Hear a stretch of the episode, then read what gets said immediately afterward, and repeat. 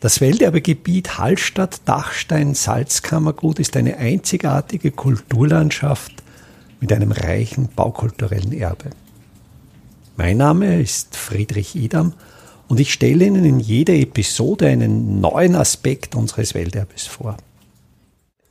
Im Jahr 2023 feiert die höhere technische Bundeslehranstalt in Hallstatt, die 1873 als K&K Fachschule für Holz- und Marmorindustrie gegründet wurde, ihr 150-jähriges Jubiläum.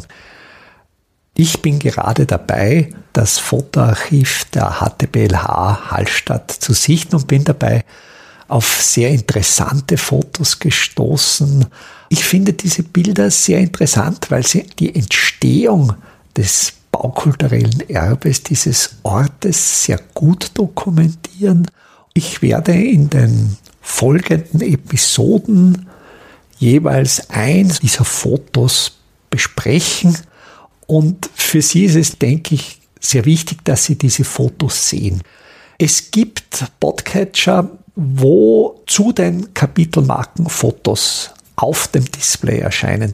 Ich werde an dieser Stelle in die Episode das Geräusch des Auslösers einer Kamera hineinschneiden, dann hören Sie, jetzt kommt ein Foto. Bei Podcatchern, die das nicht können, da wähle ich den Weg, dass ich entweder direkt das Foto in die Show Notes stelle oder einen Link zu dem Foto in die Show Notes stelle.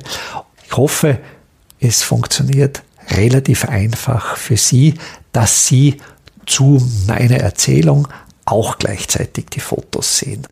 Eine Luftaufnahme, die vor 1965 entstanden ist,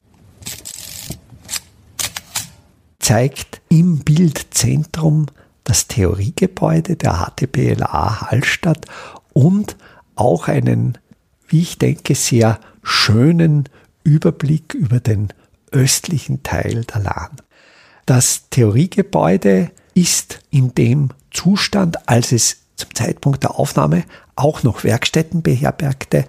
Man sieht hier sehr schön das flach geneigte Satteldach des Verbindungstraktes zwischen Nordtrakt und Südtrakt. Sehr schön noch zu sehen der Balkon der Direktorswohnung an der Nordostecke des Nordtrakts. Auch noch sehr schön der alte ostseitige, seeseitige Eingang in den Nordtrakt mit Treppe, mit einem Podest, mit, mit einem Pultdach überdeckt.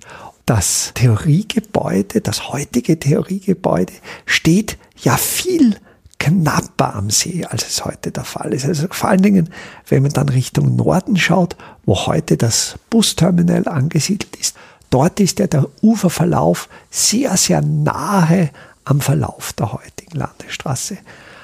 Dieser Parkplatz wurde erst nach 1965 geschaffen, als eben das Ausbruchmaterial des Hallstätter Straßentunnels in den See verstürzt wurde. Und das erlaubt natürlich die Datierung dieses Fotos, weil das Südportal des Hallstätter Straßentunnels noch nicht errichtet wurde. Also dort, wo jetzt die Verkehrslast, die auf unserem Ort lastet, Tag für Tag herausströmt. Anstelle dieses Tunnelportals ist eine flache, sanft geneigte Wiese. Und die wenigen Autos, die am Seeufer parken, die fuhren damals durch das Nadelöhr des Marktes und natürlich beim sogenannten Seaula, also beim Haus Seeauer, wo heute das Heritage Hotel ist, dieser Torbogen, dieser niedrige Torbogen begrenzte natürlich auch die Durchfahrtshöhe und vor allen Dingen natürlich auch die Durchfahrtsmenge der Autos. Rückblickend betrachtet brachte dieses Nadelöhr für die Menschen, die in Hallstatt lebten, mehr Lebensqualität als heute besteht. Fast zentral im Bild die Ebenhochvilla hier noch genutzt als Filiale für den Arbeiterkonsumverein. Die Ebenhochvilla wurde ja auch im Zuge der Tunnelbauarbeiten, der Verbreiterung Neuerrichtung der Hallstätter Seelandesstraße geschleift und an ihrer Stelle wurde der heute bestehende sogenannte Supermarkt errichtet.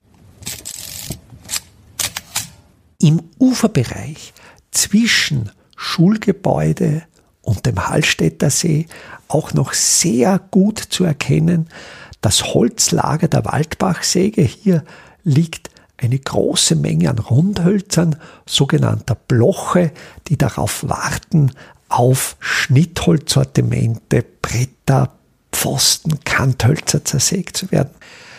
Die Rollbahn, die ich in der vorangegangenen Episode beschrieben habe, mit der das Abbruchmaterial aus dem Erbstollen Richtung See transportiert und verstürzt worden war, diese Rollbahn ist auf dieser Aufnahme bereits wieder abgebaut. Dort, wo zur Zeit der Rollbahn die ehemalige Radkammer offen stand, dieser Bereich des Richtung Süden ragenden Anbaus ist bereits wieder mit Brettern verschlagen, das Fluder vollkommen verfüllt und auch nicht mehr erkennbar.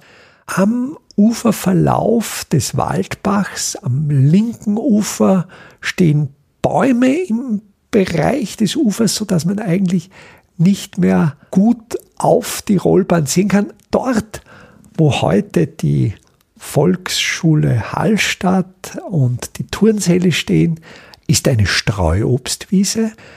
Das Salinenspital, das ist natürlich jetzt schon zweigeschossig. Das wurde ja im Zuge der Betriebserweiterung der Salinen in der Wende von den 1940er zu den 1950er Jahren aufgestockt als Verwaltungsgebäude der Salinen. Die Funktion hat es ja immer noch. Dann rechts davon die in den frühen 50er Jahren neu errichteten Betriebsstätten des Salzbergbaus und dann Richtung Salzberg hin die alte hölzerne Talstation der Salzbergseilbahn. Also auch hier hat es natürlich große Veränderungen gegeben. Die Talstation ursprünglich eine Holzkonstruktion, Zimmerwerk mit Brettern verschlagen. Auch die wurde in den 1980er Jahren abgebrochen und durch eine, wie ich denke, baulich nicht so qualitativ volle Betonkonstruktion mit Trapezblechdeckung, die jetzt die Talstation der Standseilbahn ist, ersetzt. Welterbe Hallstatt erscheint alle 14 Tage neu.